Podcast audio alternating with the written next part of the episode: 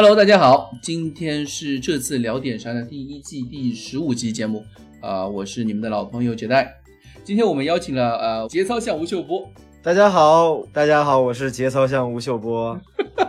你已经认定了自己的人设了吧？已经新封的 这个头衔就用上了。你是还是要强调一下，你是陈总。这 个我觉得吴秀波应该也挺爽的吧？但是吴秀波是渣男配置啊！你我觉得这个，我我我我心很大的，很看得开。啊，呃，好，呃呃，除了陈总之外，我们还有两位老朋友，一位是夏老师库里里。大家好，我是库里里。然后是我们的蛋总。Hello，大家好，欢迎蛋总。嗯，欢迎我回来是吧？上周有点事是吧？上周被上上上周被组织钦定有点事，其实这个事就是 让我们 Crash 小姐姐完成首秀啊，然后上次蛋总不在，好寂寞。不不不，不能这样。那那我觉得我们 Crash 小姐姐的首秀表现还是很好的，大家都很希望再听到啊 Crash 的声音，所以我决定下周继续轮休啊。下周听组织安排，你不要自己下好听组织安排决定好吧？啊，对对对，说不定是安排你跟 Crash 小姐姐搭档，哎，也不错。对，就是呀，就是呀。那不行，别人还是喜欢听小姐姐的声音的。嗯，呃，然后呃，我们今天主要还是呃，先讲这周日的狼队那场比赛。狼队这场比赛，我我先说个人观点，我觉得这场比赛赢得非常漂亮。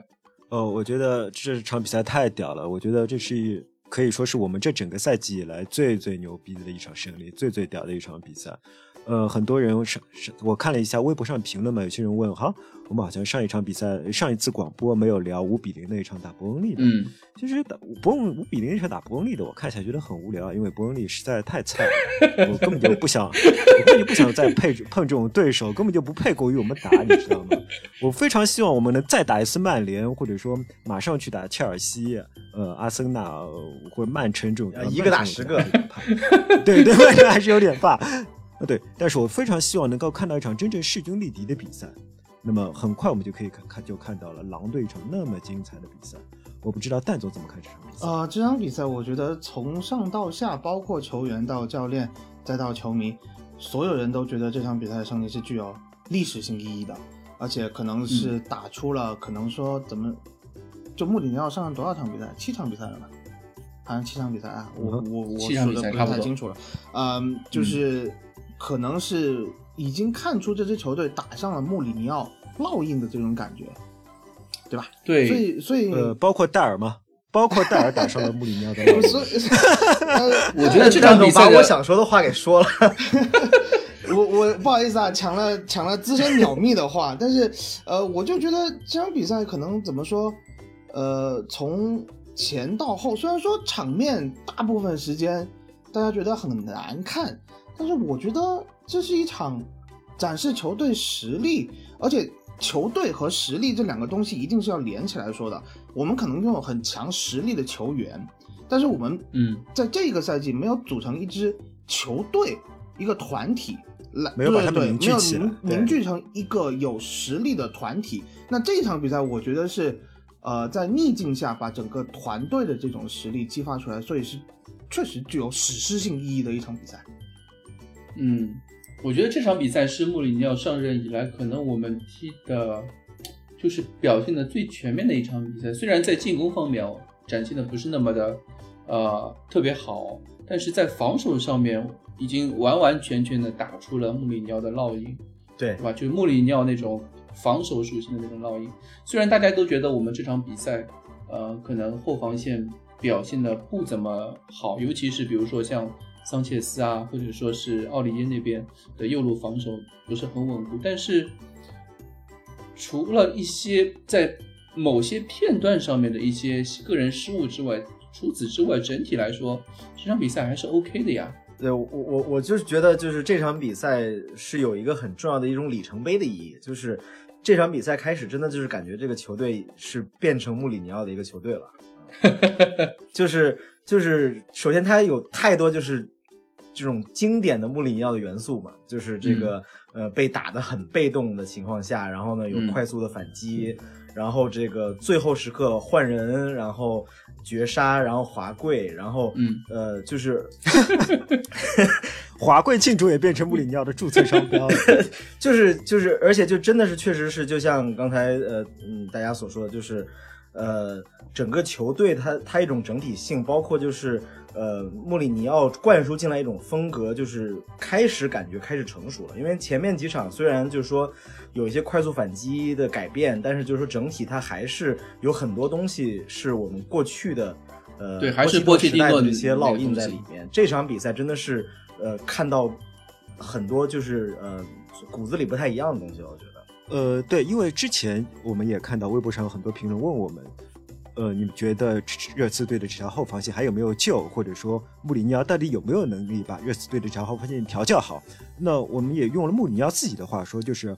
防守并不是一个一个单独的球员的事情，嗯而是整个球队让他们形成一个 compact 的整体。那么如果我们去回顾这场比赛，我们又看了点录像，你会看到大概六分多钟的时候，奥里耶有个失败的上抢。对面的若塔就接到传球了，若塔接到传球以后，他直接切入禁区，一步就过掉了古防上来的桑切斯。可是他不过掉桑切斯以后有用吗？没有用，因为这时候奥里耶已经回防，马上把这个球破坏了。嗯好，又过了十分钟，在十八分钟的时候，特特拉奥雷在左路持球，这时候他面对的是威尔通和和阿里的加防。这里你首先就可以看到穆里尼奥的布置是非常好的。特拉奥雷拿球的时候，我们经常就是有两名球员一起加防他，除了沃尔通亨以外，要么是阿里，要么是孙兴民。当然，两名球员可能防特拉奥雷还是不够的，特拉奥雷一步就把这两个人过掉了。但我们面对克拉奥雷不仅仅是两人防线，我们有两两层防线。你会看到特拉奥雷拿球的时候，在他的面对的那两名后卫的身后，永远会有戴尔。嗯戴尔永远在等在那个位置上，这个球就是他走特拉奥雷一步把他们过掉以后，好，戴尔上前一步就把球破坏掉了。二十一分钟的时候，你再去看若塔又拿球一步过掉奥里耶，被桑切斯破坏掉。二十三分钟的时候，若塔又在缠缠斗中，他这次他过掉了桑切斯，但是他传中的时候已经没有角度了，直接被托比挡出去。这就叫一个链式的防守，或者说是一个 compact 的防守体系一系，个呃对一个整体上的防守体系。因为包括我自己踢球的时候，我也遇到这种情况，就是我们很多球员不敢上墙，他觉得我转身不够快，呃，我的速度不够快，我上墙会被别人过掉。嗯但很多情况下，当你确定你身后有人保护的时候，你是可以上墙的。你上墙以后，对方的进攻球员就会做动作。只要对方球员做出动作，你后面那个补防的人就非常好判断，非常容易卡住他的位置。这就是一个集体防守的能量。那么，我觉得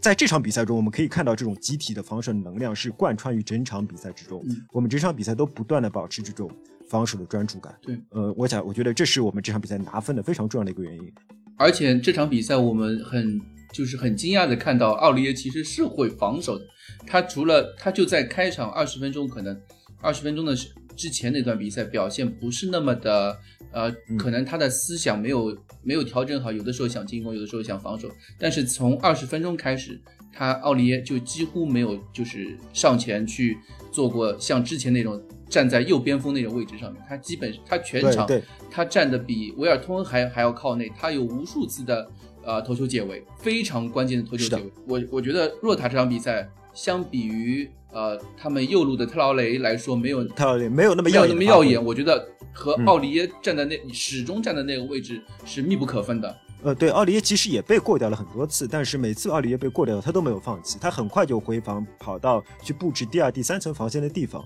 我觉得这是给若塔造成了很多的麻烦。若塔这场比赛，他虽然打得很热闹，好像他总能刷刷过一个两个人，嗯但是他从来没有真正的 DPS，没有真正做出对关键性的传球或者什么。对，但是这场比赛其实还是有一些问题的，就是比如说我们攻呃攻势组织不起来，或者说是呃我我想说的是，其实这场比赛的戴尔啊，比赛中也好，或者是比赛后也好，在群里啊，就微信群里啊，或者是论坛上面，呃，大家对他的褒贬两极分化的非常严重。嗯，褒贬不一。对，嗯，而且尤其是赛后，呃，热刺这边的那个官微官推给他给戴尔上的是最佳球员候选，四个人其中之一。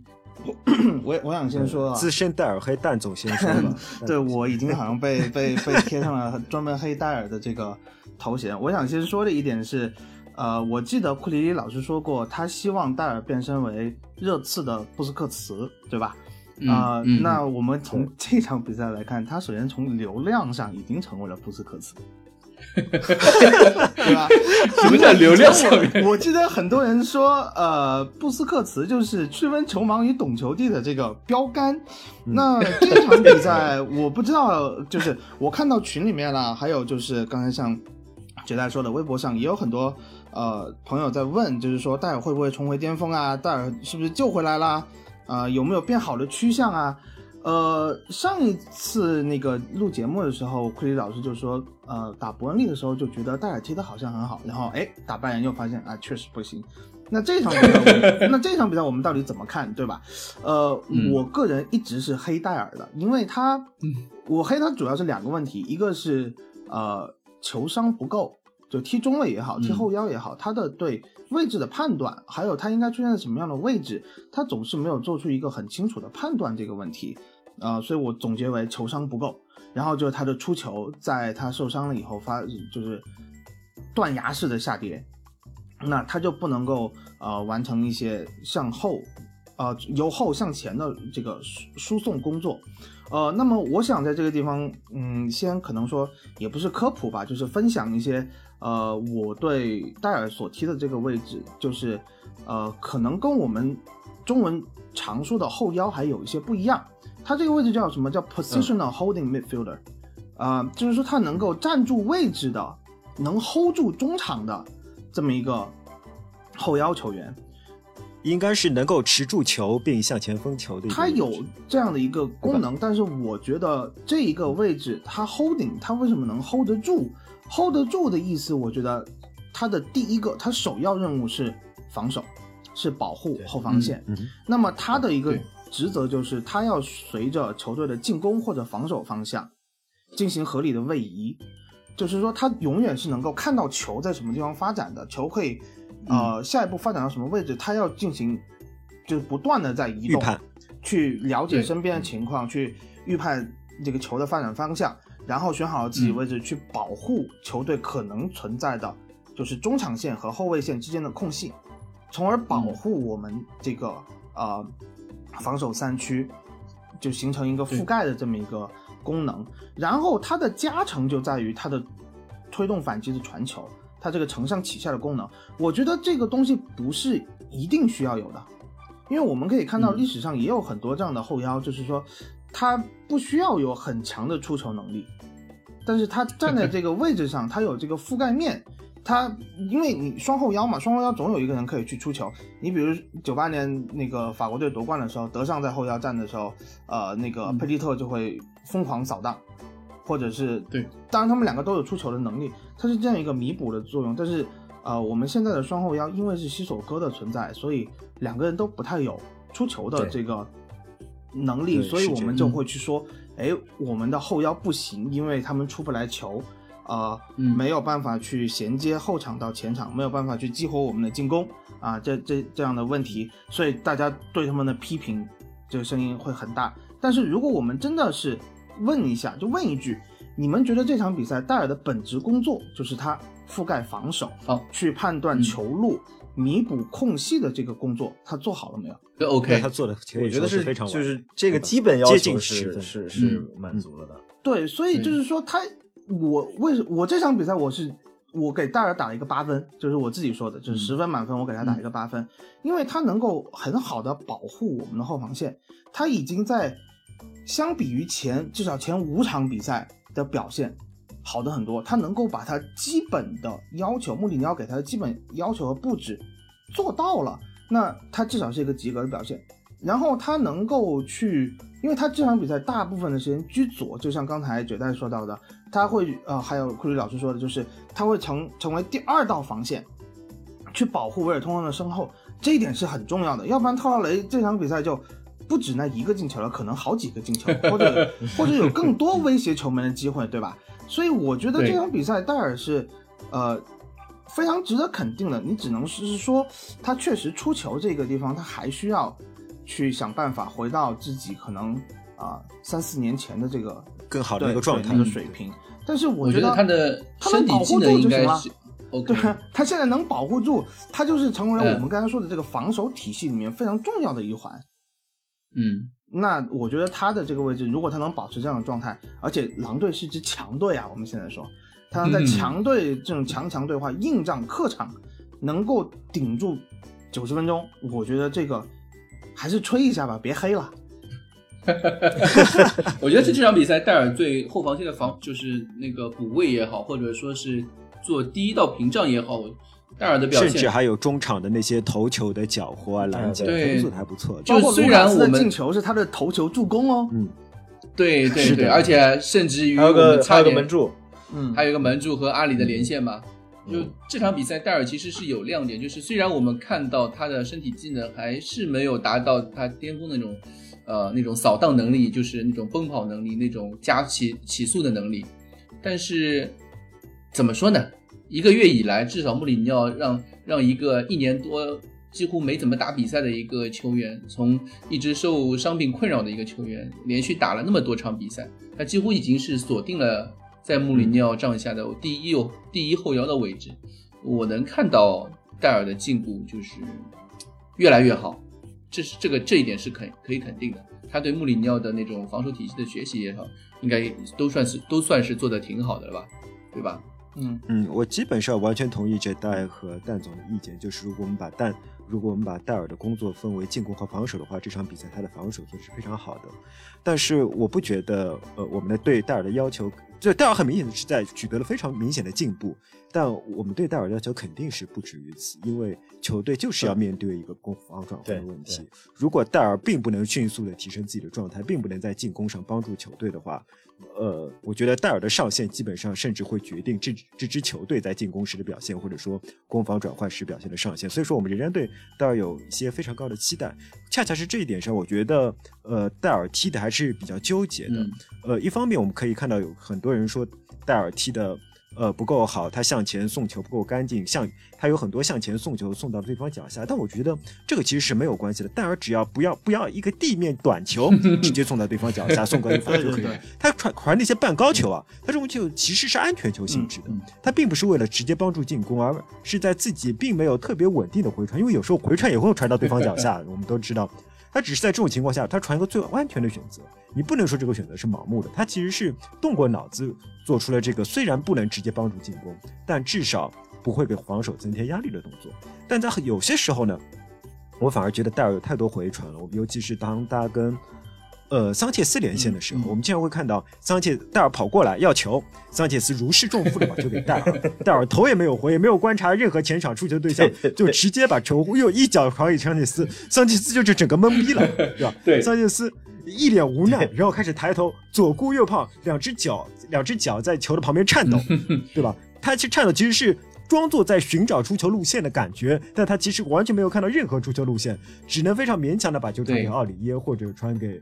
呃托比。传给奥里耶的话，后面基本上就是这场比赛，所以说我戴尔在串联上面，我也我也确确实认为他可以做得更好。他呃，哎，我有的时候就就是在想，如果温克斯和戴尔两个人能够稍微合成一个对合合体一下，我就觉得就是一个非常完美的后腰，对吧？至少对非常棒的一个跑动能力啊，对吧？这种这种嗯身体技能啊、身高啊，这些都可以。，对。其实这场比赛我，因为我哎其实这两个人合体就是谁呢？就是西索科。不一定啊，不一定啊。没有没有没有，我我觉得，呃，接着啊，接着说，就是我觉得我觉得戴尔就是说现现在表现作为一个、呃一个就是说任何一个正偏防守普通球队的一个普通的后腰，我觉得都是合非常合格的了啊。嗯但是就是后腰位后腰的这个功能在穆里尼奥体系里面是是太重要了，就是、呃，就尤其是我们之前也提到，就是他前场几个呃进攻组，嗯，他其实是得不到太多整体的这个支持，所以这个后腰对。呃能不能真的说去给他们呃有一个传递、呃输送炮弹的话，是取决于就是说我们呃一个是进攻的直接的效果，还有一个就是对嗯。进攻呃这个呃组合的消耗嘛，因为我们前段时间也看到就是对孙兴慜他们的这个消耗太大了。就是你看穆里尼奥过去这这这些成功的这个嗯呃呃球队的这个组合里面的后腰配置是什么样的？就国米的时候是坎比亚索和斯坦科维奇，嗯，然后在皇马的时候是阿隆索跟赫迪拉，然后在曼联都是有向前对送球能力，有马蒂奇跟两个后腰同时具有向就是前送球能力你就是一个是负责防守，但是他也有向前能力。然后另外一个他就是很突出的有这种呃长传调度，直接去发起进攻的这个能力的。现在的话呢，就是说西索科的他的进攻上特点是他持球向前的一个冲击。这个这种传球嗯，尤其长传，他不是他的特长，就是他可以当赫迪 拉呃，但是他不能当。对。嗯，对对对对对，现在就是就是，如果我们找不出一个人能去填补这个阿隆索的这样的一个角色的话，未来就是尤其是如果这个呃其他的球队呃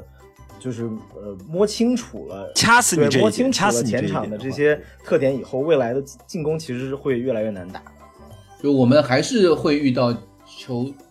从后场出不到前场的一个问题，对吧？对。这场比赛就是这不就是是戴尔 Crash 其实小姐姐上上次提的问题嘛？嗯。你说前场猛操作能进球就行，然后小姐姐说后场出不来球怎么办？现在数据就有对这样的问题科尔去看的还是挺很准的，对，对。科尔去看的真的很准。说到这一点，我就想起，其实我们暂时也只能在现有的人员里面想办法。那么我想到的还是两点，第一点是我在以前的节目一直强调的是，在我们所有前场球员中，往后回撤拿球以后向前推进能力最强是卢卡斯。嗯嗯，我是希望我们卢卡斯能够更多的承担这样一样的角色。同时，我说到这个，我就想黑一黑阿里，因为 因为因为阿里是一名半神半魔的球员，嗯真的，你去看阿里，他在对方的禁区线上，基本上就是一名是一个神，嗯的一个创世者，他可以把一个世界都创造出来的一种球员。我们看到他这场比赛几乎就在那边只有一次触球，就造成了。呃，戴尔打中门柱，对吧？嗯但是如果你去看一下阿里的传球成功率啊，我们全队传球率成功率都不高，大概百分之七十五左右。阿里的传球成功率只有百分之六十六。嗯还有有些人可能说，阿里是名前场球员，他需要往前送威胁球，所以说他难免会传成功率比较低。不是的，你看孙兴民和呃如果看卢卡斯录像的话，你会发现，对你 对你会发现阿里其实回撤的挺深的，他有很多后场接球的机会，嗯但是他都是用一些非常轻松的、非常 no look pass 啊之类的动作，一脚出球，然后把球交给了对方。对，阿里有好多次这样，阿里是名非常有才华、非常有创造力、踢球非常胖放松的球员，但是他的这种放松，如果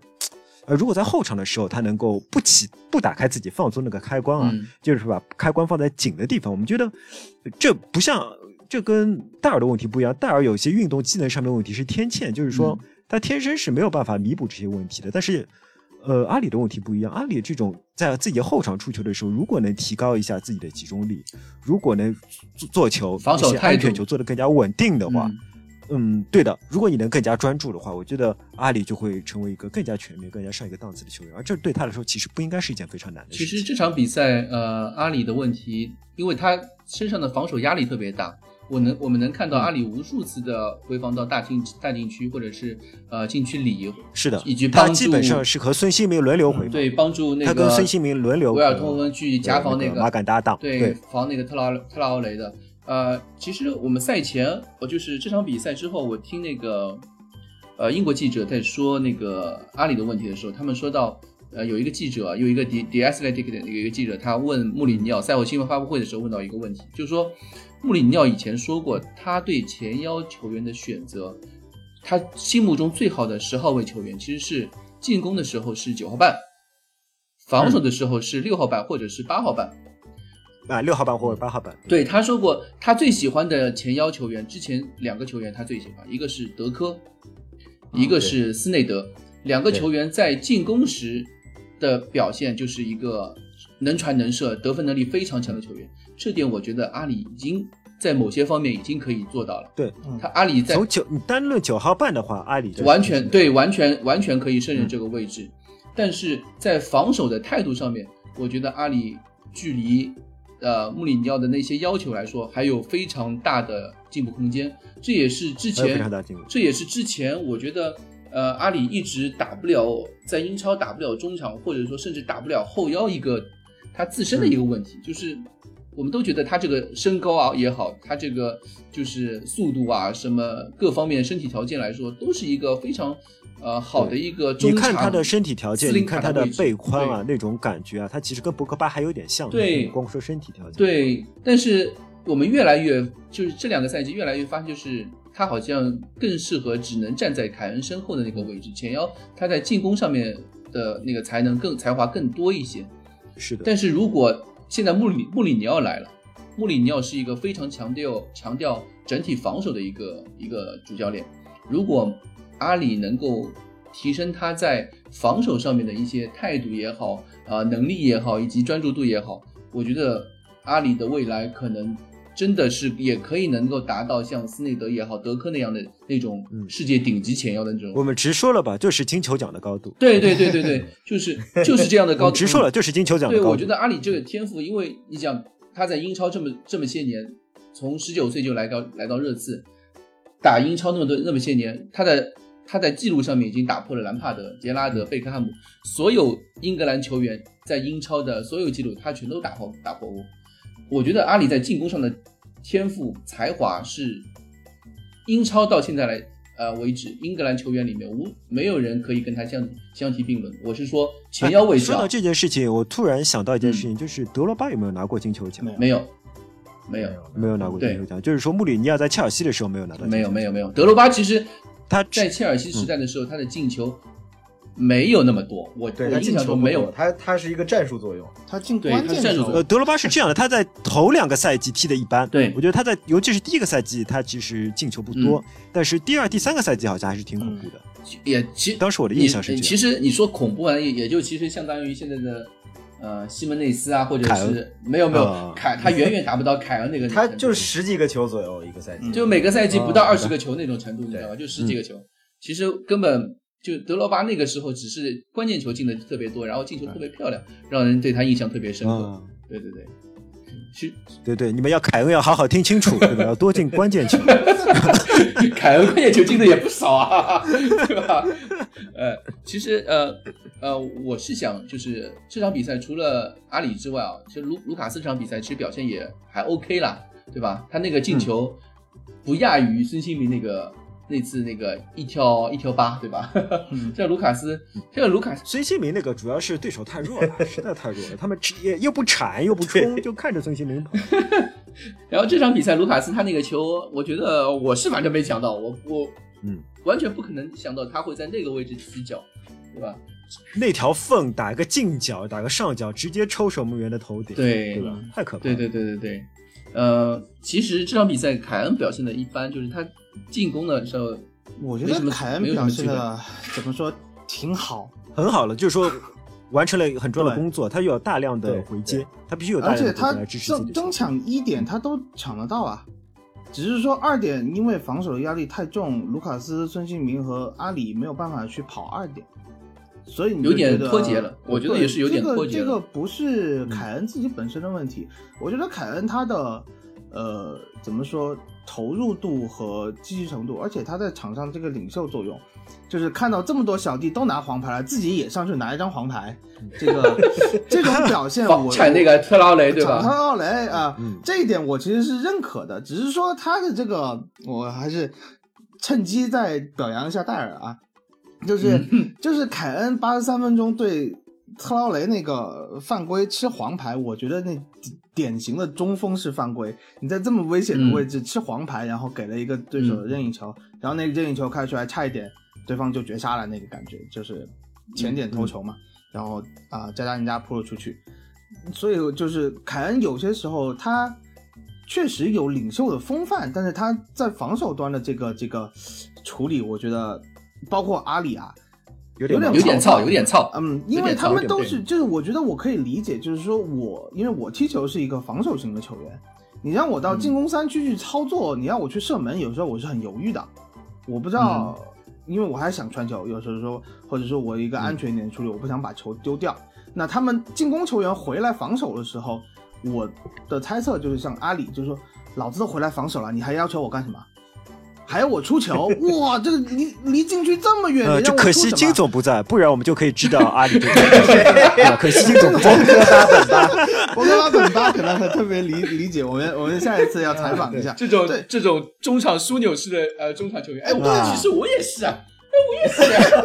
哎，我号称国胜中路啊范德法特，我也知道他应该 对，你们以前都没有跟纸袋踢过球，我告诉你们，就是纸袋一场球下来，他的活动范围大概是中场的一个点。哎，我们球队也有这样的，非法吗？他都会有每个球队的活动范围。我们球队也有一个中个这样的场的一个中圈型的中场，你们又黑我，哎，我其实是一个非常非常积极坚硬的球员，好吗？你只坚硬，你不防守啊！现在我们讲的问题是从防守，你断了不是球以后，你哎拿球怎么办？我跟你说，从从这一点来说，其实我和阿里挺像的，就是我前插特别积极，但是在防守的时候只是做做样子。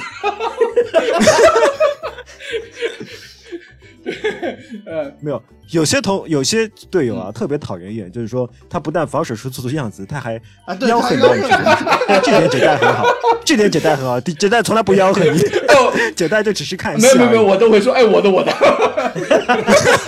那你这个态度比是我没防守是我没防守不错不错，可以给你点个赞啊！哎哎，其实这场比赛我觉得啊，就是有一个球员，我觉得狼队，我们赛前都说，呃，我们其实是一场是看货的比赛，就是我们都觉得对方那个鲁本内维斯鲁本看内维斯嘛，嗯，但赛后我觉得这场比赛鲁本鲁本内维斯表现也就那样，传球数据还还不如戴尔好呢。哎，你不能这么说 这个东西你不能这么说。但是穆里尼奥都肯定了鲁本内维斯和穆迪尼奥在中场的疏导工作，对他们可能有时候是隐形的，你觉得？但是他们的不不不传球转移还是很有用处的。我觉得这场比赛其实中场对方狼队表现特别好的一个原因，就是穆里尼奥在中场的一个传导作用，他做的特梳理和梳理对特别好。对、嗯。这场比赛其实是穆里尼奥的一个个人秀的表演，啊，是是是，嗯。以及就是特拉奥雷，嗯，这个特拉奥雷这场比赛我们都看到了，每次拿球都是风声鹤唳，都是机会，对吧？嗯。我就感觉每次每次拿球我们都要丢球的那种感觉。呃，但是特拉奥雷我也不知道该怎么吹啊，他就是太屌了，还能怎么吹？直接买过来是吧？现在就说，他要多少钱好？像不贵，特拉奥之前雷的不是身价比较低，因为他在维拉有过大伤的这个就是就是大修的这么一个历史。然后在米德尔斯堡的表现就经常是打半场球或者最后十五分钟，呃才被派上去。大家对他的定位球探报告我看了一下，对，就是他的缺点比优点多，但是今年确实特拉奥雷他一个飞升，这个我爆发期对爆发期它优点优点比缺点绝对长了嘛，现在，多多了，嗯。特拉奥雷这张就是我我稍微做了一点功课，就是特拉特拉奥雷来从呃巴萨 B 以前在巴萨青训营出来的嘛，嗯。到了英超之后先去的维维拉，然后在维拉其实打那那个赛季直接把维拉弄降级了，当然跟他关系不是很大，对，因为他是受伤，他没怎么打那那个赛季，就是他那个上所以赛季降级了。嗯，他那个 赛季正好他只遇到了一次那个大伤，就是指骨骨折。嗯指骨骨折就是什么意思？就是呃那个脚趾那个脚趾脚脚趾那个地方，啊脚趾对骨骨折嗯骨折，对对对。嗯其实这是他呃特拉奥雷唯一一次受伤，之后他就没有没有再伤过。但是他有一个什么问题，你们知道吗？他每个赛季必吃红牌，是有的时候啊红牌有什有么关系就？是直红，就一场打一场休三场他脾气比较大，他以前他年轻的脾气非常大，对他年轻的时候确实看得出来来，嗯嗯嗯，对他几 岁啊？23二十三岁，23他才23才二十三岁。嗯，你听我们说他年轻的时候，我还以为他已经二十七但是了。但是也是二十三，就是老将了，已经不一样了。你要知道，对，你要知道特拉奥雷成名很早啊他就是成名很早，十八岁就来英超了，嗯。而且打了，这是他在英超的第四啊，对，十七岁就来英超了，哎，十八岁，十八岁来英超，对他这是在英超的第四个赛季了，其实对他来说已经已经打了很多比赛，而且他在英冠那个表现其实也很好，他在英冠那个表现是五球十助，在英冠算是一个当时呃米堡就是表现非常好的一个球员，然后被那个狼队一千八百万买过来。其实这个赛季，我觉得以就是特拉奥雷这样的表现，这个身价远远不止什么，完全可以堪比我跟你讲，不止六千万，对，不止这六千万个你要想想，狼队的老板是郭广昌，然后对 这个还有门德斯，这个 对 这肯定不可能便宜的。对这个特拉奥雷，虽然但我觉得特拉奥雷他的他的问题也挺多，就是他那个防守上的问题，就是维尔通亨这最后那个球能进，都要感谢特拉奥雷，因为维尔通亨是跟着特劳雷去那个角球去的。你这是看了 MOTD 吗？对我看了呀，对我我我出来呢，对我就看了嘛？已经 哦，你没组出来我就不能看吗？我能，能能能能能能，真的是，对，先他那个友友情提示一下，这不是姐代自己的观点啊，这是剽窃，剽窃杰纳斯。哎呃，，我看到了呀，因为我看到了呀。好，你继续。维尔通，对维尔通和这是杰纳斯的观点还是那个理查斯斯的观点？杰纳斯的杰纳斯还是比哈杰纳斯迪斯的说的观点是杰纳斯杰纳斯特别很非常非常就正好把那个一个很大的一个镜头，就是比赛中我们看不到的一个镜头，就是一开始特拉奥雷受伤了嘛，被被谁铲伤了下去，啊，被在威尔通推的，其实就是威尔通推了一下。在场边接受治疗。对对，防守他的时候，维尔通亨用手压了他一下肩膀，啊对吧？一个很正常的防守动作，然后他就下去了摔下去以后，肩膀就有点一直呃，不舒服。他的肩膀是之前戴尔铲他那一下伤的，一嗯，然后威尔通再再加了一手，嗯，对，然后维尔通亨就一直在在就罚角球那个时候，他第一次定位球他没上去，第二次角球的时候，维尔通亨一直在后半场，他就一直等着那个，因为他是左后卫嘛，左后卫在热刺是要防角球是不上去的。对，嗯然后他一边他在左边靠着那个靠近特拉雷位的那个位置，然后特拉雷上来之后，他就去走上去问问那个穆里尼奥，哎，我能上了吧？我能上穆里尼奥，我能上了吧？穆里尼奥马上就说上上上上上，那个维尔托 维尔托马上就跟那个跟着特劳雷跑到禁区里面去了，你知道吧？但是就站在那个，那时候维尔通和身边一个人都没有，我们看到一个非常巨大的空档对。在他身边，他而身且边方圆一米左右而且特拉奥雷那个位置，就是因为特拉奥雷没有防守，所以让维尔通亨有一个非常好的一个 就是空位空位接角球的一个位置。其实这是特拉奥雷的一个问题，他就是防守不行。其实你们看那个球，那个球大家都在吹水森啊，嗯可是这个球水森发的也不是很准，因为很明显，呃，有点马杆做了一个拍自己头，对他明显做了一个拍自己头的动作，嗯然后水森跟他对个眼神，意思说水森就知道要传这一点了，对，然后他还是传了一个比较靠后的点。马杆是往后退了两步，再往斜向移动两步，其实是个非常尴尬的位置。对，点了一个特别远的头球，通自己也这个球说了，竟然进眼睛一闭一张，球就进了。他其实就有点，有点，就是我到这个位置了，这球有点难接，我还是顶啊，我然后就啊哎进了，是就这这种感觉啊。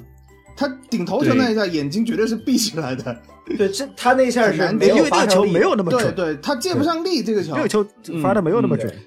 嗯对，然后其实这场比赛最最后，我觉得穆里尼奥还是很有本事的，就是他一直全场全场比赛一直没换人，然后而且在场面如此的被动的情况下，他一直没换人，一直等到了八十八分钟换上埃里克森，埃里克森上来只碰了两次球，第一次是罚那个任意球左左边的一个定位球，第二次是罚右上角的角球，然后球就进了。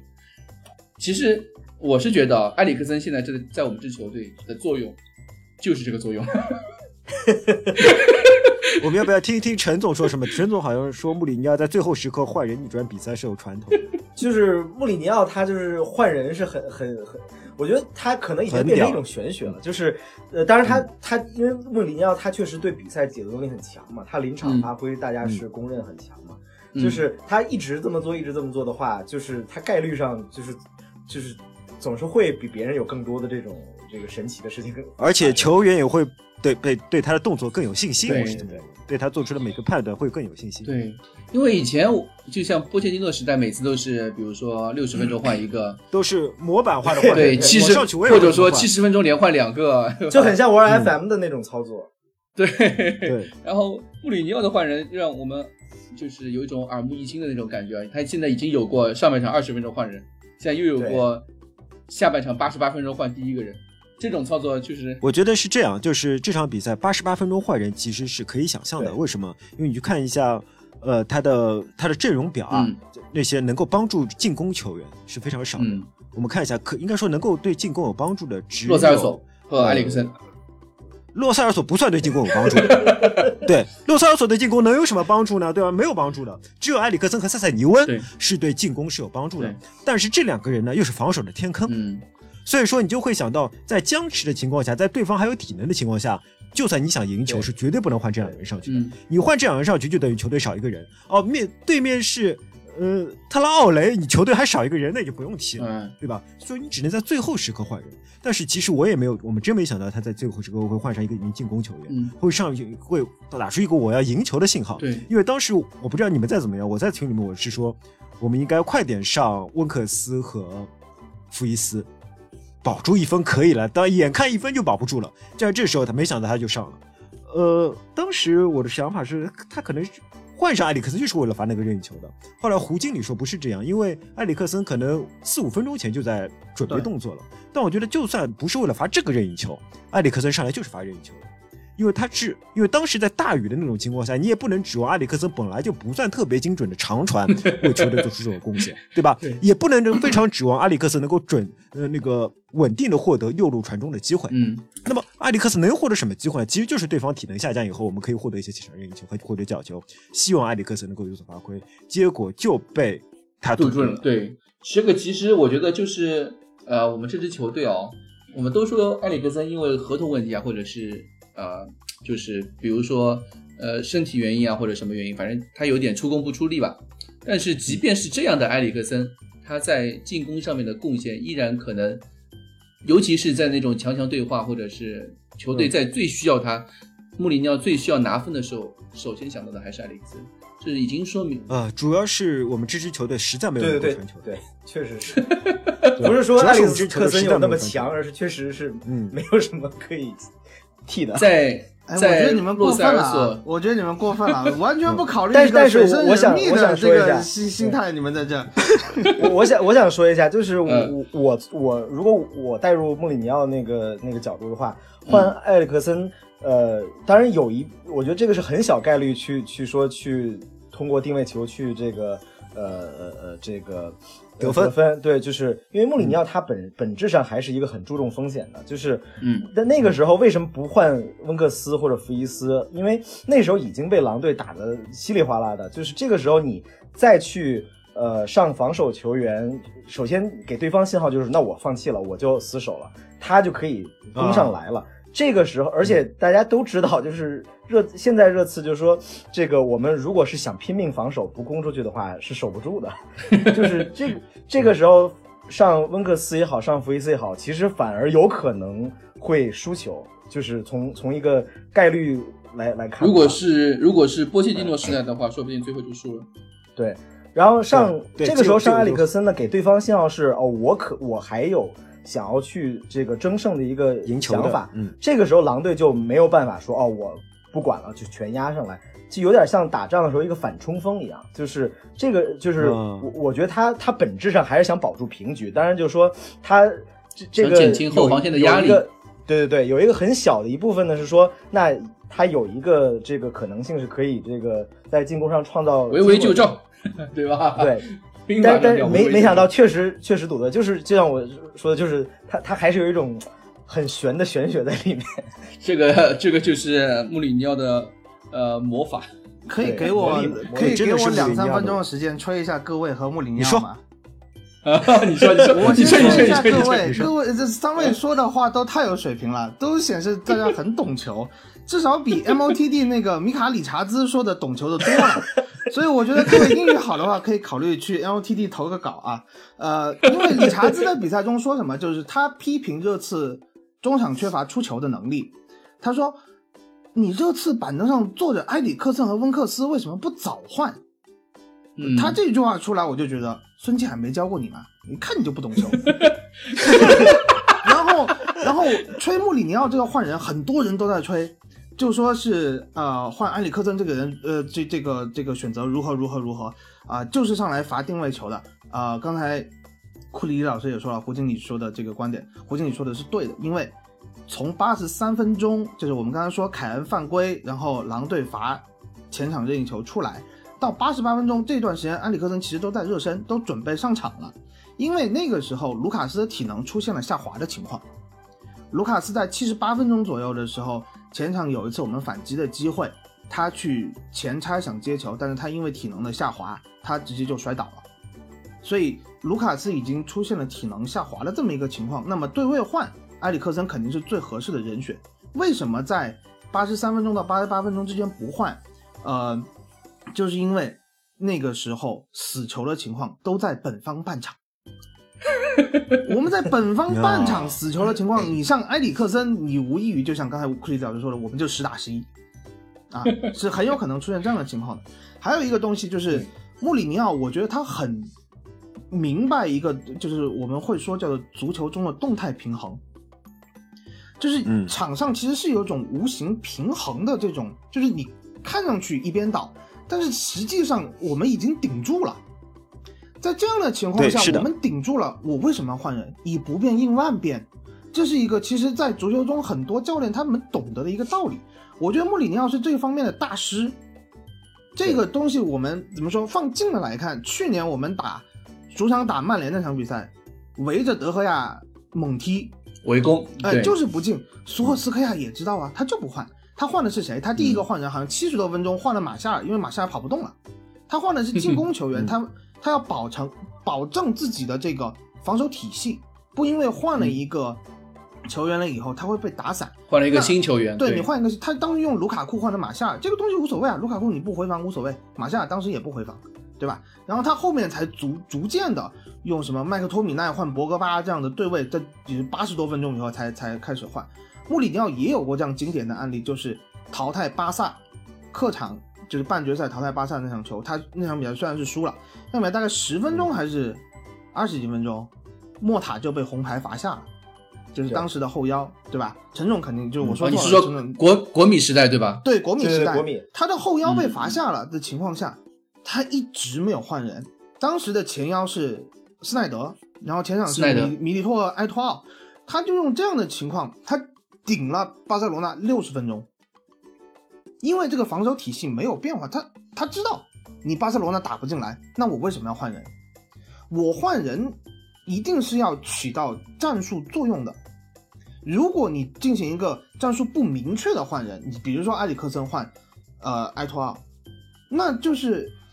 肯定会带来反效果的。球员现在就不知道你上来干什么啊？就是说，如果卢卡就是说我们我们说的是这个换人八十八分钟的换人提到八十分钟以前，或者甚至更早七十五分钟以前，大家说我们出去球很很崩溃这个状况这个状况，呃，然后我们要想赢的话，我们可能早换这个效果好。其实效果当当时肯定换是肯定是没有八十八分钟换这么好的，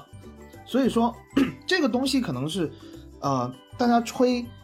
穆里尼奥这个换人有多么多么的神奇，我反而觉得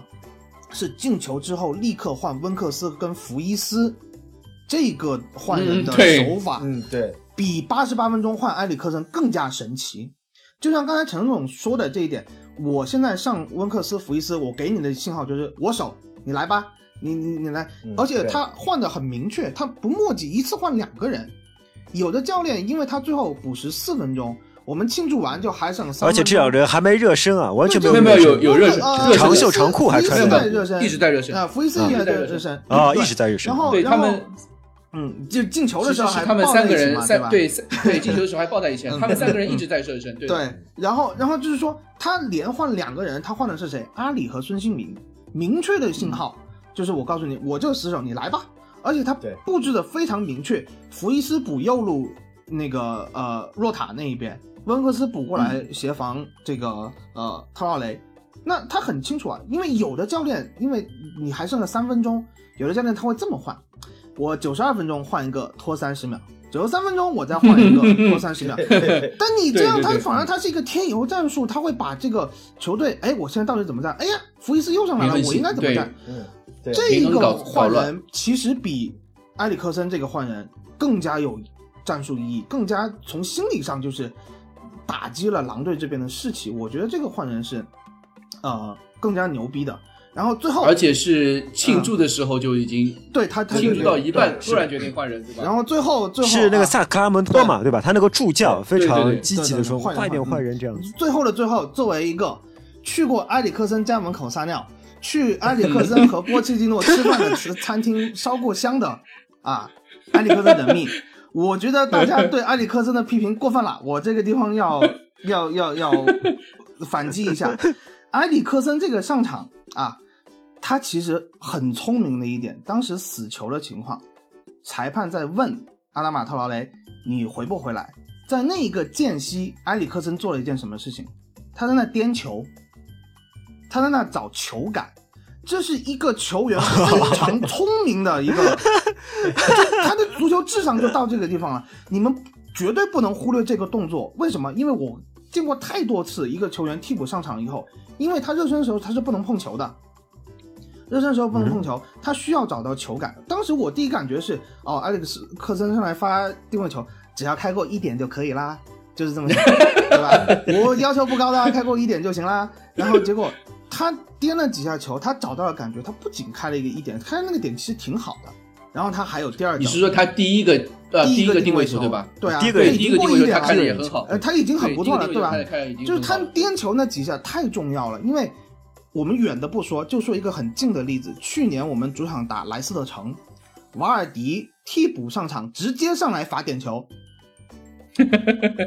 瓦尔迪的点球一般是踢一个半高或者是高球，打个中路或者怎么样，他球会打起来的，因为他上场嗯他脚还很紧，他那肌肉没有放松，他没有和球进行接触，他保保守的选择了一个打下脚，你就被洛里扑出去了。这样的情况很常见，有些球员他一直是球队的定位球主罚手，但他上场之前他没有碰过球，他上场以后，哎，这个任意球或者定位球我来罚，结果发了一个不知道什么东西，就不知所云。那埃里克森他能够做成这样的一个东西，你们还在黑他，我觉得有点说不过去了。然后埃里克森。呃，这就是有很多球迷还是在，呃，就是有点，呃，怎么说，有有有点就是，呃，看热闹这种心态吧。就是说，哎，埃里克森，呃，埃里克森，我觉得我们应该是这样说：首先，他肯定是要保证自己不受伤，嗯，对吧？这点我觉得我们是可以看出来的。所以说，他的防守上是有天然的，他参与度确实是比较低，打拜仁那一场就看得出对来。嗯，是的，是。但是另外一方面，他希望除此以外，他希望全力以赴为球队争取胜利的心也是他的他的职业的这个这两件事情就是不矛盾。我觉得，呃他对球队的参与度，有人甚至还埃里克森没有过来参参参与庆祝。哎，那只是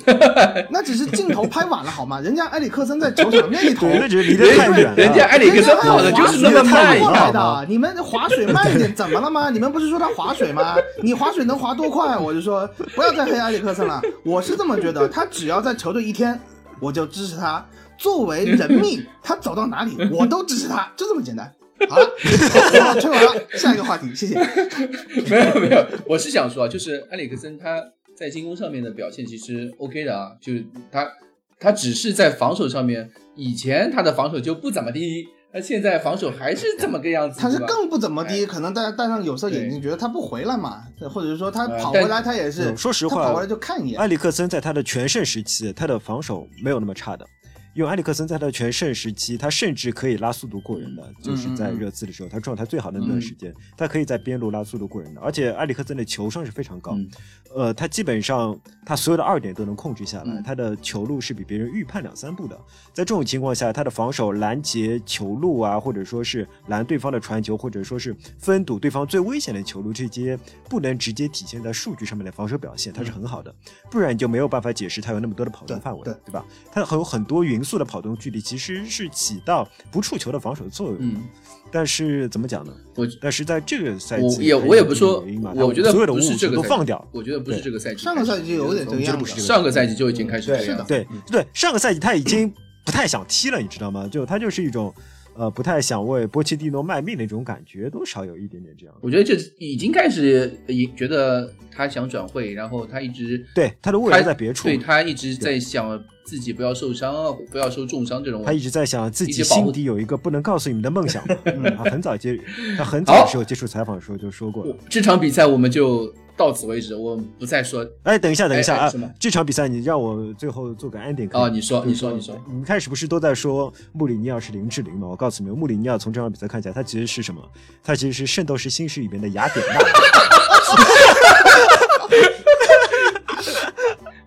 你们想想，雅典娜有个特征，就是她虽然是《圣斗士星矢》的 BOSS，对吧？但她从来不上战场。你看，穆里尼奥他也从来不上上战场。雅典娜虽然不上战场，但她有个特点是她给圣斗士加 buff，穆里尼奥就是在场下为自己的球员加 buff。雅典娜加的是什么 buff 呢？雅典娜加的是打不死的 buff。所有的我们说都知道，五个圣斗士是打不死的五小强啊！不管你被人家怎么打怎么打，血都抽空了，你还是能活着的，对吧？这就是雅典娜。同时，雅典娜不但可以加打不死的 buff，还可以加最后一击的 buff。雅典娜一直是星矢，你不要你站起来，你不是还有你的生命吗？星矢站起来第一天马流星拳，对吧？对方就死了。这个时候我们就看到。埃里克森，你虽然已经没有合同了，但你不是还有一脚任意球吗？他就把埃里克森派上去。呃，威尔通亨，你虽然已经没有体力了，但是你看你身边没有人了，这个球就正好落在你头上了。大家记住，雅典娜是什么？雅典娜是战斗的女神、智慧的女神和胜利的女神，而、而同时她还是星矢的女朋友，对吧？你们还记住？你还记住穆里尼奥在一开始的时候就说过一句话：“ 你可以把我当做你的父亲，可以把做当把我当做你的朋友，甚至把我当做你的女朋友，对吧？”穆里尼奥已经说过了，他年度对吧？他就是啊雅典娜。这这个这个这次聊点啥？年度最佳比喻，来来来来来，比您这里好多了啊！我觉得这说一句对不起啊，老金啊。好，呃，这场比赛我们就说到这里啊。然后接下来就是说第二个话题是，其实我们是想说昨天的那个抽签，欧冠抽签，呃，那个我不知道你们各位欧冠抽签有没有看那个 live 直播啊？看了那个五点钟起来看 live 直播，我们不但看 live 直播，还看节操项直播 呢。我我我看的时候其实非常紧张，因为特别是我记得是瓦伦西亚被谁抽抽掉之后，亚特兰大第一个就抽掉了，你没什么好紧张亚特兰大的。没有第二个，第二轮他是第二个吧？第二第二个，他第二被亚特兰大抽。那个时候被抽掉之后，我们只剩下三个对手，对吧？就是一个是大巴黎，尤文不是尤文吧？呃，呃尤文、尤文、莱比锡和大巴黎，对吧？巴萨巴萨巴巴萨巴萨巴萨萨巴萨，尤文、巴巴萨和呃莱比锡，四个对手嘛，对，不是那个抽完了，好像是，嗯反正反正我是觉得这是没见过这么扣人心弦的抽签，就是 我靠，老金和库里里老师的眼看打巴萨预言就一步一步对吧靠近就是上一期节目你们俩的预言就在一线之间，一个是说大菜巴塞罗那直接就上，还有一个说的是 对你对红牛翻车了，那就这大菜上不来了。我就觉得哇，这两个都好悬呐、那我觉得还是先不要吃大菜吧，我就觉得。所以对眼看着巴萨越来越靠近，我觉得老金还在群里面说偷的有，偷的有，这是巴萨。这场比赛真的哦，就是那个抽签，我真的觉得我靠，有没有必要这个样子？一开始就抽巴萨？因为其实我们之前在欧冠遇到那么多对手里面，就是打尤文那两场，我觉得是可以一战，我是我我觉得是输的心服啊、不心服口服的，就是我觉得输的很难受的那种比赛，很冤对，很冤的那种，对。呃老金那次说我说我我也没有附和他，我我是我打尤文啊，你就是你一路上都要平砍，快把他砍死了。他突然放了个急死魔法，你就中招了。真的，他突然就放了个急死魔法。对，就是，但是我觉得只有一个对手是我们就是这三年打欧冠打到现在，就是完全看不到赢的希望的，就是打巴萨，打就打巴萨呃和巴萨那两轮、那两轮，对吧？对，那个时候的那个巴萨，就是上个赛季那个巴萨，哪怕没球王只上了二十五分钟，对吧？都也看不到任何就就就。看到就是娘子出来看上帝啊，就这种感觉。就而且我我我我跟你们讲一个很好笑的事情，这段时间我在玩 FM 二零，嗯，然后、然后我就觉得，哎呀，这次这个状况看不下去了，要在游戏里面找一些安慰。结果你们知道我小组抽了谁吗？我小组抽了巴塞罗那、萨尔茨堡红牛 和莱比锡红牛。然后我第一这个抽签小组这个签抽的很好啊，真的很好，我说这游戏太懂我心了。然后上上来就打巴萨，哇，梅西上来就帽子戏法，根本就没有还手的，真实没有还手的办法，你知道吗？基本上，真实真实真真实，因为很多两个红牛可以分到一组的吗？游戏里面可能做的游戏里。面做得到，因为他们两个，因因为那个那个附加赛附加赛可能打出了一个什么鬼七七八八的东西，所以、啊所以莱比锡是四档其实球队嘛，好像其实那个很多很多新球迷，就是或者说是穆里尼奥呃带过来的，就是之前关注穆里尼奥没有关注过热刺的那个新球迷啊，就可能对热刺和巴萨不太了解，或者觉得有穆里尼奥带热刺打巴萨应该有一战之力啊。但是 其实以老金代表的新球，老金只是觉得我我 巴萨这种球队我们不怵我一。直觉得老金其实，因为老金只看联赛，他不看周中的欧冠比赛的，是吧？欧冠他只看基金，所以那那两场欧冠比赛是呃，我我我感觉是印象最深刻的，比去年打决赛打利物浦那场就是更绝望。我觉得我一度觉得打哎这打成这样，就跟今年跟今年打拜仁差不多吧，二比七那场差不多。给我的感觉就完全没有一战之力啊！那对面对面怎么随便随便一撕就有，一撕就有了那种感觉，真的就是呃，热刺其实很怕很怕巴萨，尤其赛后那种呃球员言论啊或者什么，就觉得呃巴萨是另外一个世界的球队，对对对对煤球王的降维打击。对煤球煤球王的认识，呃，热刺这边就是从心理层面啊，心理阴影上面已经嗯达到了一个新的，就是打开了一个新的世界了。嗯，不像打 C 罗，真的，我们打皇马也好，那个时候那个时候的皇马打打尤文，哎，尤文没有 C 罗在 C 罗呃也有迪没有巴拉，没有没有没有。C 罗，嗯，没有哦，对对对，就嗯，对对对打那 C 那罗，对打皇马的 C 罗其实真的没有那么可怕，就因为皇马那种战术，我觉得是挺适合热刺，比较简单的，挺适合热刺的。比较简单。齐达内没有战术啊，齐 齐全 又跟齐全宗，就是哎，我觉得，我觉得陈总到我们节目来，好像就是吹穆里尼奥，剩下人都没战术。你们有没有这种感觉？啊，那我再说说，我们还是说回这个抽签啊。你们觉得？对，还是说红牛吧对。啊，我们学说回这个抽签，呃，你们觉得莱比锡红牛这支球队啊，我我觉得先让蛋总来介绍一下这个这这支球队吧。又又轮到我是吧？嗯反正你只要是你先说科只要是 德普时间，甲球队哎，德甲德甲球队这个东西，呃，刚刚我们也讨论过，就是说，呃，有很多人认为德甲球队它的这个阵容都比较薄。去年我们打的多特蒙德嗯和今年我们打的拜仁都是一伤上一片，然后没有人可以用了，然后大家的磨合都会出现问题，这是大家一个心里面的普遍认知。但是红牛嗯刻板印象，它不是这样的德甲球队，它是一个阵容厚度非常好的，而且总有年轻新鲜血液的这样的一个球队。所以这个东西，我们说考虑什么冬歇期以后，他可能会上一大片呐、他这样的打法会，呃，你把我的话给抢了，嗯这个好像是我要说的话哎，不好。意思啊，这个这 你自己开始不说，你直接把话题对啊抛出来你你，把你把你让人家怎么办喂到我的嘴边，我能不吃吗？现在就是呃，就大家可能会觉得，哎，就像打去年多特一样，你看老金上期是什么七三开吗？这场比赛，嗯嗯，我就觉得你打红牛怎么可能七三开？红牛这样的球队，八二还是他说三啊？三吧我记得是七七三，我记得七三。嗯然后他反正七三八也差不多啊。呃，就这样的情况下，红牛是能够呃把你就是对上那个把你按在地上摩擦的半人打对攻，嗯把半人下半场打的生活不能自理的球队，你说你跟他七三开吗？嗯，我觉得这从从结果论上来说，这个东西就就就七三开就有点不太现实。啊。当然，老金比较膨胀，这这种博格巴本巴我们是懂的。啊、红牛，我简单说一下，因为我看到那个微博上有很多人在问，介绍一下红牛特点，介绍红牛的核心。啊、这些东西我觉得大家网上都可以搜得到，都会有一些嗯。分析，我就简单讲一下，呃，我对红牛这支球队的认识。呃，毕竟这个呃，周冬雨同学啊，在之前跟我们还是传过绯闻的，大家也很希望就是说看呃，能能刚这个红牛几个几个啊，直接直接。哎，说到你等一下，你等一下，你啊，说到周冬雨同学，我们是不是要切一下老 金？下哎，对哦，老金，切一下老金。对你等一下，你等一下啊，嗯嗯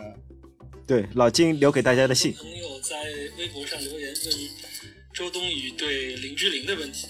我想请所有这个在线收听的朋友们用右手摸住你的左胸，你问问自己，看周冬雨跟林志玲会选谁啊？你问问自己，这个问题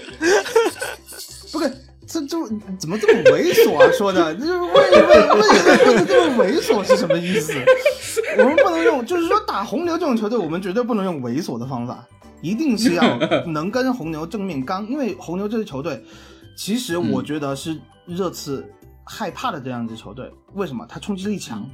他是跑轰流的球队。它的嗯反抢是非常有流畅性，而且纳格尔斯曼在这一点听上去红牛它像狼队是不是就是加强版的狼我队？觉得是，加强版的狼，队。但是你你你你要放在德甲这个维度，可能确实是，但是你综合考虑来说，他确能不能真的？因为我是想他的一个弱点就是他毕竟第一次打进淘汰赛，对，哦他有很多球，经验不足他经验可能确实是不足的，就包括老金说的这个，呃，穆里尼奥给小娃娃上课都是有道理的，呃，嗯但是他这个冲击力强，你是绝对不可否认的。他的这个打法是什么？他的前场就是他人员配置有一个很牛逼的地方是，他很多球员，我们说西索科是万金油对吧？红牛基本上所有人都是万金油，就可怕到这个程度。他前场五个人进攻的时候，他可以轮转换位，比如呃，我们绝代老师特别喜欢的蒂莫维尔纳同学，他可以打中锋，他可以打二前锋，他可以打左边锋，啊，然后他的这个呃中锋，他现在因为他有一些伤病的问题，他也会换，呃，他有一个就是埃里克森的国家队队友，就是那个嗯。尤瑟夫保尔森，他可以打中锋，他在丹麦国家队打的是右边锋，他也是可以打很多位置的。然后他的中场有一个瑞典的福斯贝里，大家可能有一些有所耳闻，这个人因为他跟呃，嗯有对呃对他跟有所耳闻。隔壁传过绯闻啊，嗯就是他有嗯有可能是加盟到隔壁去的。呃，这个球员他在瑞典国家队，他可以打十号位，他也可以打左边前卫，他可以打后腰，他也可以打中场，他是一个非常有哎嗯呃对，戴总稍微打断一下，就是说听上去他像不像是全盛时期的马德里竞技？呃，因为马竞是一支怎样的球队啊？全盛时期的马竞是每个人都可以防守，同时每个人可以持球推进。他们的战术是大家拼命防守，谁拿到球谁就可以拿着球往前冲并且可以一直冲到别人禁区你你这个比喻。确，我我根本就没有想到是马竞这个问题，但是你这么一说，确实很有道理。因为他纳格尔斯曼他的这个战术体系，他是可以在四四二和三五二甚至三四三之间自由切换的，他会根据对手的情况和比分的情况，对这个防线、对这个整个球队的阵型体系进行一个转换，而且这个转换转换的非常快。每个人他都有他一个投入防守的这个状态，而且他的反抢，他两个后腰，其中有个后腰我要提一句，就是斯洛文尼亚坎普尔，他原来在多特蒙德效力过，在莱勒沃库森也效力过。他在勒沃库森效力的时候，对尼茨欧冠在温布利进过球，绝杀过尼茨，所以他整个球队他都有一些，就是常规武器也好，非常规武器也好，呃，冲击力很强。呃，他们通过自己的冲击力，在这个小组赛他们拿过三个点球，比利物浦还多哎，同学们。而且 而且可能是没有受到裁判 啊这个这个东西照顾的，所以他们这个冲击力的问题，呃，怎么说？他的实力摆在这里，红牛是一支非常有实力，就是上一次库里老师也说过，你过不过得了他这一关，他都会让你脱层皮的球队。嗯，嗯，好像不是我说的。我不过无所谓反正反正其中有人说了，就是就就就就这这嗯这么这么一个球队，只是说我们的优势在于，确实我们的经验比他们丰富很多，而且刚才我提到这么多球员，啊，再包括他的一些呃，他有一些以奥地利球员为主的这个班底，比如说我很喜欢一个球员叫萨比策尔，他可以打右边前卫，但是他在三四三体系他可以打前腰，他的远射很厉害，乍一听上去就很可怕，冲击力又强，蒂莫维尔纳。远射很厉害，不是完爆尼就是？他加尼茨远就就是前沿的防守已经被人的远射很厉害，然后他的两个边后卫哈尔森贝格和那个呃克罗斯特曼都是德国国脚，呃，他这些你这个配置说上去真的很可怕，很可怕。听上去就是我看着这个 配置，在游戏里边你你会觉得哇这个队很难打，但是我觉得有一个优势啊，就是不是说优势吧，就这一区球员，我说这么多球员，福斯贝里也好，维尔纳也好，他们其实有一个弱点，但是我不知道他们今天有没有把这个弱点给克服掉，就是他们其实都是大赛软脚蟹，他们在啊大赛中的发挥都是一步对福斯贝里，我有印象，世界杯踢得很差。对，福斯贝里就是哇，吹得天花乱坠，阿森纳五千万要买，哎，什么鬼东西？就这种情况。对我有印啊象，看对吧世界杯就是就啊，瑞典踢得很好，但是福斯贝里总是被换下的那个人。嗯，然后维尔纳在德国队有就是这两年的时间一直没有办法占据一个主力的位置，也是是就是他在大赛中，我记得是联合会杯吧，联合会杯没有门兴那个斯汀德尔打得好，就嗯为什么维尔纳不是神锋吗？FN 妖人吗？怎么这个水平？就嗯，所以维尔纳至今没去拜仁，可能就是这个原因吧。也有可能吧。对，但还有另外一个原因，我觉得是他们在国家队的战术体系和自己俱乐部的战术体系完全不同。对他，维尔纳回到国回到红牛就完全是另一个人的样子。他现在进这么多是球，但我们面对的是俱乐部，嗯我们面对的但是他打到这个打到这个欧冠，就是说多方面的因素综合起来吧，因为他确确实，毕竟第一次打淘汰赛，他有时候激动啊，他年轻球员他有时候他把控不好，说实话嗯，福斯贝里不是那种可以镇得住场面的球员，嗯，嗯，所以说，而且而且我我觉得你刚刚说了很多他们的长处啊，我觉得呃热刺因为我们打欧冠淘汰赛的时候是二月份，对。但是到到了那个时候，我觉得整条体系啊什么的基本上已经对。防守体系已经完全建立，应该已经初见雏形了对，对吧？嗯？可可以说是我觉得以穆里尼奥的战术风格来说，防守大巴加快速反击，应该是不怵这样的球队的。我们不怵，以及确实可以不怵，而且我呃，对我我刚才还有点，你那么快就忘记输给曼联的伤痛？没有没有没有，但我我觉得是那个时候就是防守体系没有完全站立，建立等球队成熟起啊来了以后，而且嗯确实你客场打一场比赛，就是长期这一套阵容没有经过轮休去打那场比赛，看上去大家都没睡醒嘛，对吧？那打欧冠不会不会睡睡不醒吧？因为因为我觉得不是这样，就是我们打曼联那种输球啊，就是有点典型的呃，还是有典型的波切蒂诺式那种风格，波就是一啊开波是始波式风格，对对对。就是波式风格，啊波式输球。对，不是因为呃呃穆里尼奥战术体系没，就是你还是以战术体系没有完成建立一种原因。这支球队的输球就还是波切波切蒂诺式的，就我们这个赛季看到过的那种，嗯。呃，赛季比赛开始时啊，就全队进入浑浑投噩噩的那种状状态慢表啊，对然后比赛在对方防守，哪怕对方开始退守了，我们进攻依然打不出那种，对呃，打不出那种体系出来。我觉得这个还是就是整个因为体系没有建立的原因，所以我觉得我，而且我我研究了一下莱比锡红牛，就是莱比锡红牛他们在欧冠小组赛好像每场比赛都丢球了，对，还是说大部分比赛都丢球了？每场比赛都丢。他们的防守其实并不是那么的牢他固。他因我也刚为他牺牲掉一部分的防守去反抢，去换进攻机会。他毕竟还是一个攻势足球啊理念的主教练，而且他的这个后防线很年轻，真的太年轻了。就就嗯你要呃上个阿里去戏耍他们一下，我觉得还是有希望的。而且 前提是阿里能够再进区线上啊打球。，这支球队我觉得有有有一些，哎，这而且这支球队正好是那个保罗米切尔做总监嘛。我们之前说过保罗米切尔那个问题，好像最近退了，啊不知道为什么。嗯，退了吗？嗯就是这支球队基本上是保罗米切尔一个人打造出来的一支球队。对对对对嗯，对，而且就是那种很典型的 FM 式的球，是的是的呃 一群小牛妖人云集的球，哎，一群小小牛，啊，一群小牛加一群呃，算是呃豪门边缘人物，对啊，嗯，对，没打出来的，就是挺挺风格挺像的。呃，我觉得这支球队还是在面对穆里尼奥的时候，或者说成防守体系比较建立完成的时候，我我觉得我们是不怵的，因为他们的战术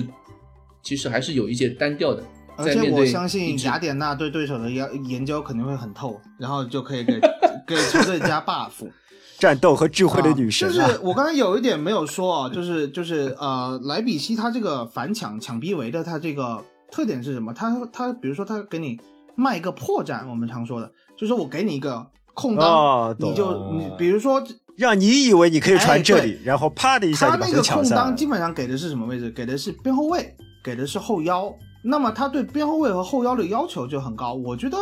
这个东西，因为它很明显了，他现在这个破绽已经大家已经怎么说研究的比较透，所以可以见招拆招。我相信穆里尼奥见招拆招这个能力是有的，而且我们在后腰，我其实有有一种感觉啊，我觉得二月份可能恩东贝莱好了以后，呃，他可以在后腰上面承担一个比较好的职责。他的出球或者是耍猴，他可以把这个东西破解掉。然后莱比锡基本上就是说我只能抢一个点嘛，后腰和边后卫我只能抢一个点。那么我们后腰边后卫都可以出球，你你怎么抢，对吧？我觉得这个东西可可能是一个到时候的突破点，我们到时候再看吧。但是我觉得穆里尼奥肯定有办法解决这个问题。还嗯还有一点热刺有优势，就是其实我觉得是赛程上面有一点优势啊，因为正好打莱比锡之前，我们有个冬歇期，我们有呃一两周的时间没有比赛。是一个那莱比锡有一个，月的冬歇期，你怎么不说呢？但是他们的冬歇期是在十二月份到一月份呀，那人家也休好打比赛。那其实这个东西，我的我的意思是你得辩证的看。我的意思是，嗯，我们两个星期没有比赛，球队没有比赛状态，但对手有比赛状态，你也不好说，对吧？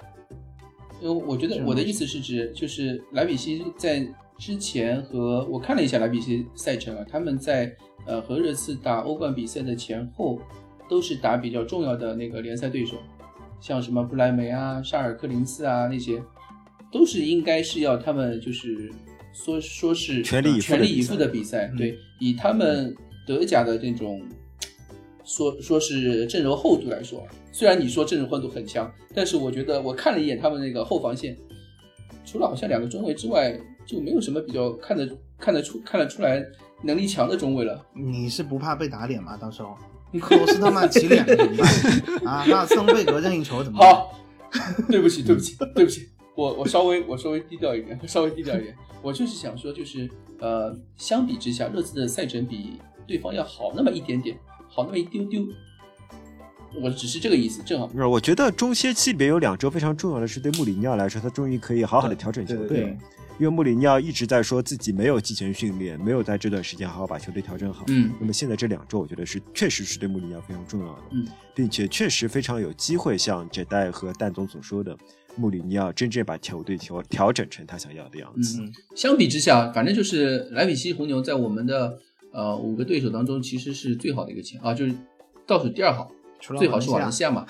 对对，除了瓦伦西亚之外，莱比锡红牛肯定是最好的签，肯定比巴萨不知道好多少了。嗯 那肯定嘛，一个十零开，一个七三开，你这 对吧？有的一打，有的一打。我们也别说，其实像老金这种，他说话说话太过分，奶子太太厉害，老啊老喜欢奶子。他他主要是想想要键盘，没有别的坏的心思啊，我们都理解啊。嗯嗯，嗯，所以我觉得五五开吧，五五开，至少呃完全是有一战之力的。就像去年我们打那个多特蒙德嘛，也德甲的领头羊，我还是在说这句，我们不怵德甲球队，我们真的不怵德甲球队。今年拜仁真的是除了拜仁，真的没有没有我觉得今年拜仁只是一个偶然现象。他们在拜仁在拜仁也是七三开啊只不过是是七比三拜仁对吧是也是七三开脱离德甲的。没有没有，我觉得在今年打拜仁真的只是一个偶然现象，因为从赛后数据上面看，我真的还是说数据，从赛后数据上差距没有那么大，真的是只是莱万太强了。好了，我们不提这件事。啊，好，嗯、今天呃欧冠抽签对手我们也讲了，然后狼队这个对手也讲了，我们今天讲最后一个话题。其实我赛前就是今天录节目之前，我是想这个这一集就放在呃我们今天一起录了，然后最后会拆成两呃上下集，就是上集今天明天播，下集是放到我比如说星期四或者星期五来来放。然后后面就是说我们上周呃和大家说好的那个财报，就是一个核心问题，热刺到底有没有钱？Till I die.